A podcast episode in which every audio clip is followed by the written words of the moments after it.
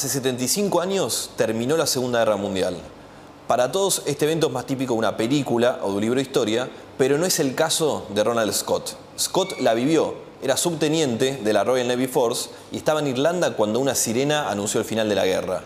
Hoy tiene 102 años y habla en exclusiva para reperfilar. Scott, que es el último veterano vivo en este continente, va a recordar cuando conoció a Churchill, va a recordar sus años luchando contra Hitler y va a recordar cuando casi muere cuando su avión se estrelló en alta mar. Scott, el último sobreviviente, por reperfilar. Roland Scott nació en San Isidro en 1917. Hijo de un ex combatiente escocés y una enfermera inglesa, cuando era un niño tuvo una experiencia que le cambió la vida conoció de casualidad al príncipe de Gales, Eduardo VII, que había venido al país para una visita. Eh, me llevaron al día siguiente a ver el portaaviones Eagle, en que me toca, imagínate, tenía nueve, diez años máximo. Desde entonces, Scott se apasionó por los aviones, y para cuando estalló la Segunda Guerra Mundial y Alemania empezó a atacar a la patria de sus padres, sintió que era su deber ir a luchar contra los nazis. Para mí, Hitler era un hijo de puta. Entonces Ronald fue a la embajada y se alistó como voluntario, a sus 24 años. En 1942 embarcó hacia Inglaterra para empezar su entrenamiento militar.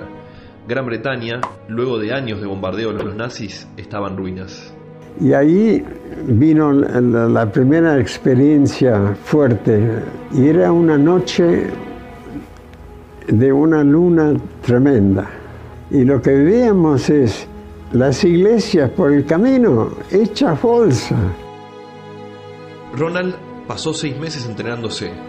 Luego de completar 180 horas de vuelo y aprender a disparar y a tirar bomba desde los aviones, se convirtió en piloto y en subteniente de la Royal Navy Force.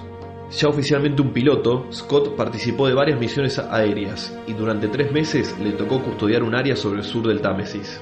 Acá en esta foto lo vemos a Scott, piloteando el primer avión que aparece. Sin embargo, después tuvo una pelea con su superior y este lo sacó de la sección de cazas y lo relegó a ser un piloto de transporte. En uno de esos vuelos se le paró el motor del avión y se estrelló en alta mar. De los casi cuatro años que pasó la guerra, Scott recuerda muy vivamente los bombardeos alemanes, que cuenta que eran muy puntuales siempre. Me bombardearon de noche más bien. Cuando estábamos en Portsmouth, abajo, Y vos, vos escuchabas que venían los aviones y después escuchabas boom, boom.